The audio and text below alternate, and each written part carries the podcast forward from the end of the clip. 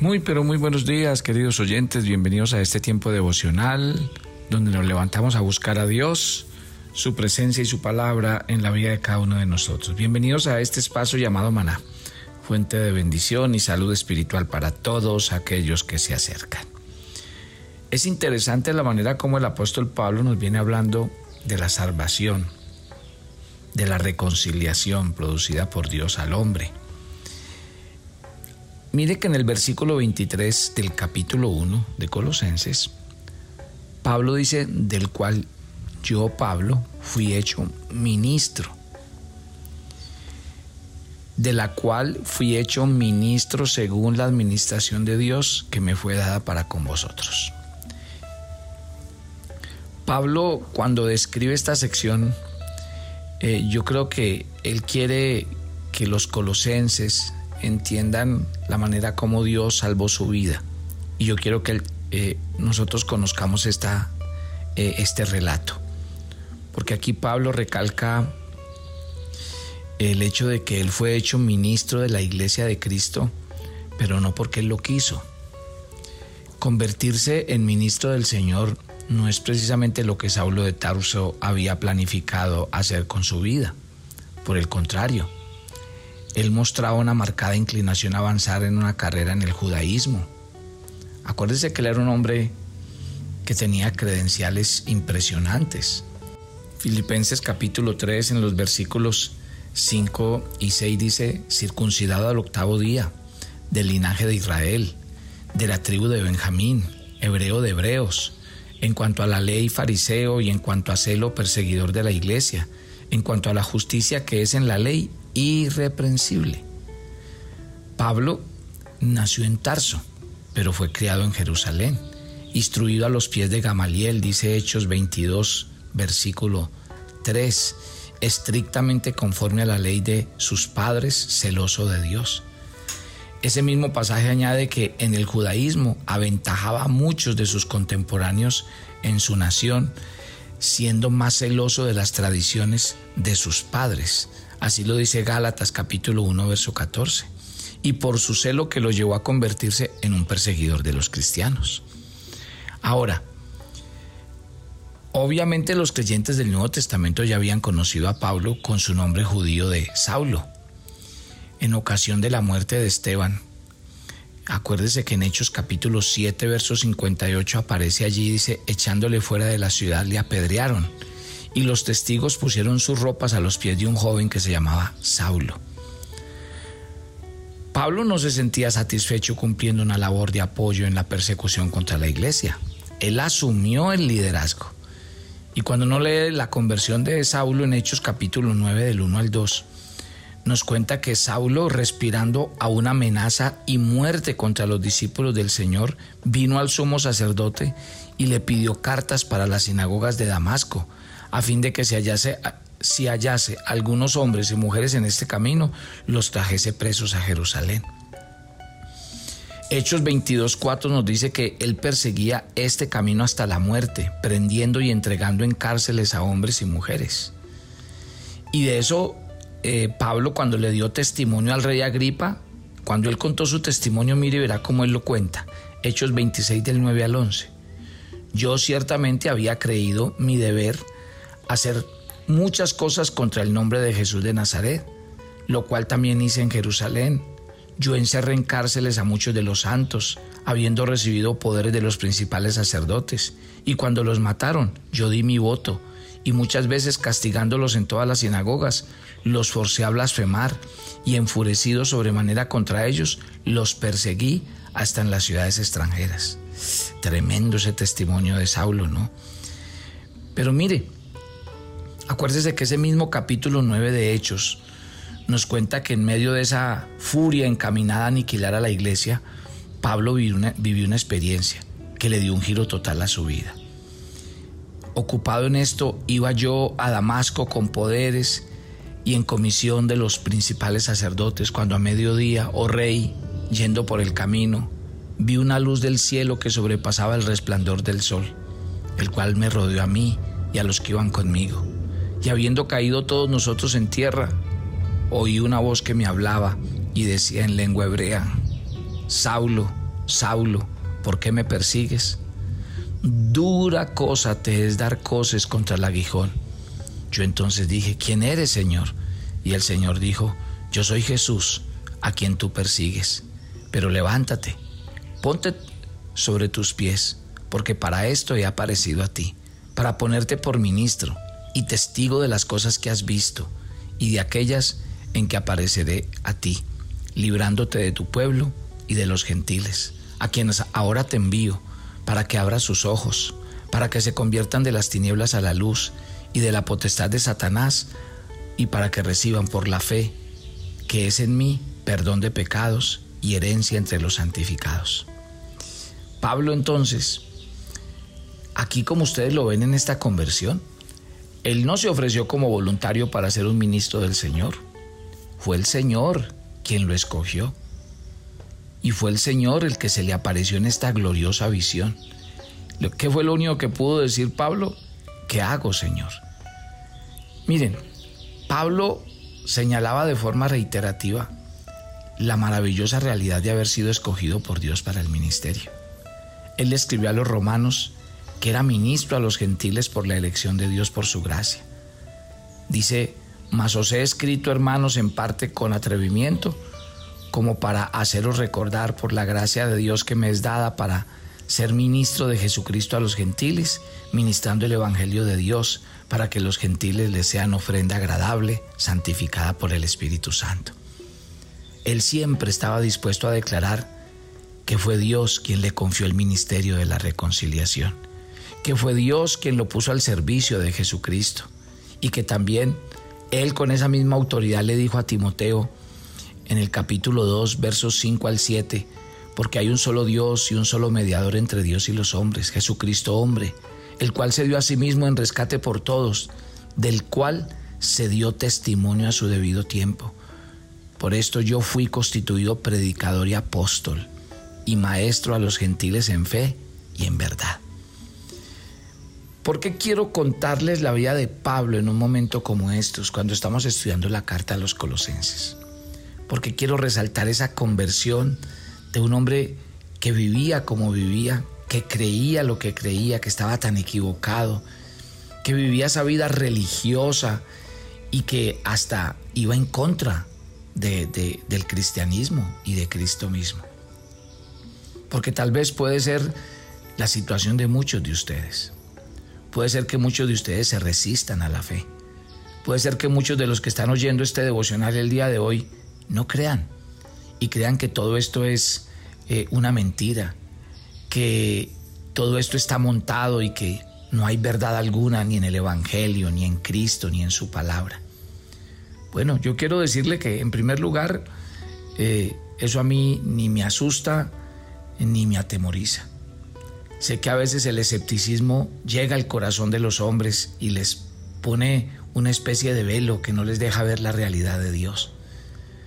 Pero miren que ustedes no tienen que hacer ningún esfuerzo. Jesucristo se reveló a Saulo y le hizo caer en la cuenta de su error, de su situación personal, de, de que no estaba persiguiendo al cristianismo, sino que lo estaba persiguiendo a él mismo.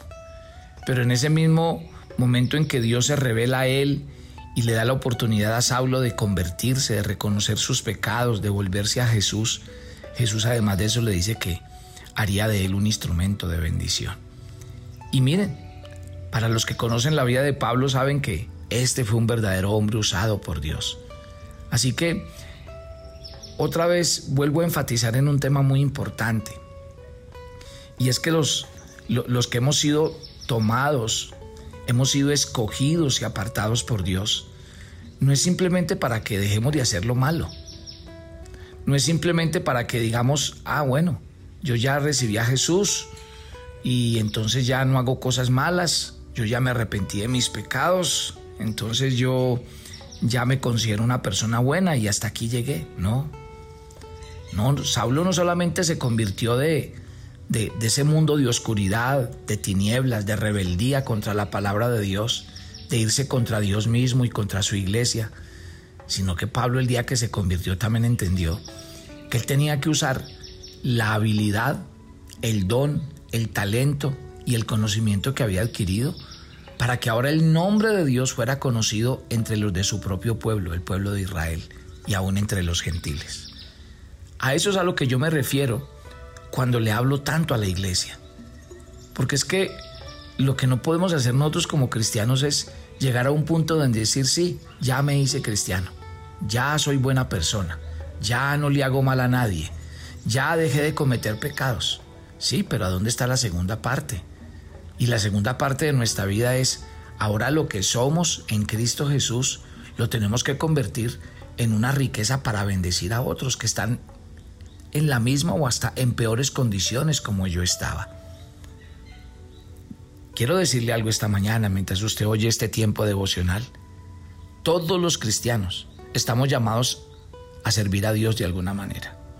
Así como en su soberanía Dios nos ha llamado a la salvación y nos ha llamado a servirle, el Espíritu Santo, quien es el que imparte los dones espirituales que nos habilitan para, para cumplir nuestro llamado conforme a la, a la soberanía de Dios.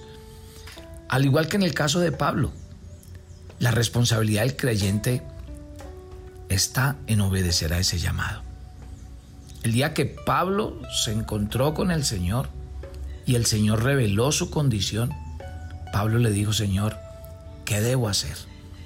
Y aquí es donde el Señor le hace un llamado y le dice, bueno, Ahora el tema no es que dejes de perseguir a los cristianos o dejes de perseguir a la iglesia o dejes de hacer cosas malas. El Señor le encargó el ministerio de ir a abrir los ojos de su propio pueblo, de su propia nación, que estaban ciegos frente a la predicación de Jesucristo y de su palabra. Mi querida familia de Maná, usted y yo tenemos un llamado diario. Y el llamado no es solamente a dejar de hacer lo malo, sino a convertir nuestras vidas en instrumentos de bendición para llevar a otros a Cristo. Pablo fue hecho ministro por un llamado soberano de Dios y él consideraba el ministerio como una administración, así lo dice. Mire que la palabra administración viene de una palabra que se llama oikonomía en, en, en griego y esa palabra está dividida en dos Oikos significa casa y Nemo significa administración. O sea que la economía no es otra cosa sino administrar una casa en calidad de mayordomo de las posesiones de otra persona. O sea que el mayordomo o administrador era el encargado de supervisar a los demás siervos, de manejar los negocios y los asuntos financieros de esa casa. Y esto le permitía al dueño de la casa pues gozar de mayor libertad para viajar y dedicarse a otras cosas. En el mundo antiguo, el cargo de mayordomo era una posición de gran responsabilidad que exigía un elevado grado de confianza. A diferencia de muchos que han ostentado altas posiciones a lo largo de la historia de la iglesia, Pablo dice, yo no estoy buscando gloria para mí. Y, Pablo, ¿cómo lo expresa? Dice en 1 Corintios 4, téngannos los hombres como servidores de Cristo y administradores de los misterios de Dios. Ahora bien se requiere de los administradores que cada uno se haya hallado fiel. Esto ya lo estudiamos cuando estudiamos la carta a los Corintios. O sea, Pablo había recibido de parte de Dios una tarea para cumplir y él, y él se sentía responsabilizado a cumplir esa tarea. Déjeme decirle que no hay otro pasaje que revele la firme determinación de Pablo en cuanto al llamado divino en su vida como lo que aparece en 1 Corintios 9:16 cuando él dice, para mí anunciar el Evangelio de Dios es impuesta necesidad y hay de mí si no lo hago. Pablo dice, si lo hago de buena voluntad, recompensa tendré, y si de mala voluntad, lo hago como que la comisión me ha sido encomendada. ¡Qué belleza! Esto, que, como me encanta esa frase, me es impuesta necesidad, porque es un lenguaje muy fuerte, pero a la vez es una expresión clara. ¡Ay de mí! Pablo obró de esta manera conociendo de antemano la comisión que él tenía en su corazón. Y así, así le quiero hablar a usted esta mañana.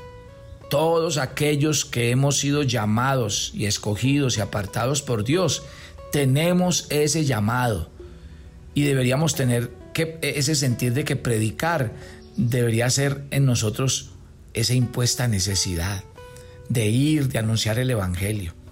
a todo el mundo, a predicarle a la gente que, nos, que, que, necesita de, su amor y de su presencia. Entonces, ¿cómo termina Pablo? Pablo en este versículo que estamos leyendo de Colosenses 1, eh, versículo 23, Pablo dice, según la administración de Dios que me fue dada para con vosotros. Qué belleza. Pedro se une a esa verdad al escribir cada uno según el don que ha recibido, ministre a los otros como buenos administradores de la multiforme gracia de Dios. Todos nosotros tenemos una tarea que cumplir. Padre, gracias por esta mañana y gracias por tu palabra, que es verdad, clara, contundente Qué bueno oír este testimonio de Pablo cuando él cuenta de su vida, lo que él era, pero cómo algún día tú tuviste misericordia de él y lo escogiste, lo llamaste. Y gracias Señor, porque hoy los que estamos oyendo este devocional hemos recibido el mismo privilegio de Pablo, haber sido llamados, escogidos y apartados y hoy vivir una nueva vida en Cristo. Pero esa nueva vida no es dejar de hacer lo malo y quedarme ahí, yo creo que la nueva vida en Cristo me pone un reto y un desafío y es que tengo que ir a predicar este Evangelio, anunciarle a la gente esta misma verdad para que aquellos que están en mi misma condición del pasado o peor puedan conocer a Jesús y también rendir sus corazones a Él. Señor, úsanos como instrumentos de bendición y usa los dones y talentos que nos has dado para que te sirvas de ellos y que nosotros como fieles administradores siempre nos dejemos usar de manera extraordinaria por ti. Señor, te entregamos este día. Ve delante de nosotros, cuídanos, guárdanos, susténtanos.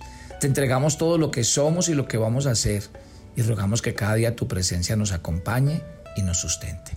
Que tu bendición, oh Dios, sea sobre todos nosotros y que en este día nos pastorees y nos guardes. En Cristo Jesús. Amén. Y amén. Mi querida familia, recuerden que nos estamos escribiendo a los cursos bíblicos de los teos o a los cursos libres. Si alguno tiene una inquietud, eh, mire que puede llamar a la escuela bíblica, comunicarse con ellos para que le ayuden a aclarar los pasos de inscripción, para que le manden el link y para si usted tiene alguna inquietud o duda con respecto a cómo son los cursos presenciales, online, eh, sincrónicos, asincrónicos, todo eso se lo pueden explicar.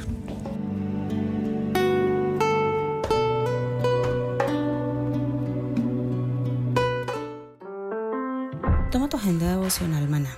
El pasaje sugerido para la lectura en tu devocional personal el día de hoy es Romanos 13 del 8 al 10. Debemos amar a nuestro prójimo como a nosotros mismos.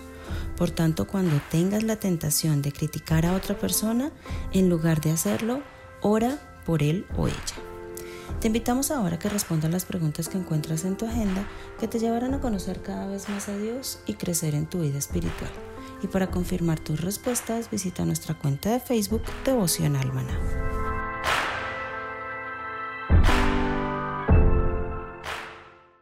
¿Quieres enterarte de nuestros temas, reuniones y devocionales? Suscríbete a nuestro canal de YouTube Devocional Maná y da clic en la campanita de cualquiera de nuestros videos para activar el recordatorio. El maná era diario. Se recogía muy temprano en la mañana cada uno recogía según su necesidad y se recogía por familias. Muy pero muy buenos días. Bienvenidos a este tiempo devocional donde nos levantamos a buscar a Dios, su presencia y su palabra en la vida de cada uno de nosotros. Maná, el alimento espiritual diario que no puede faltar en nuestras vidas. Conduce Carlos Ríos.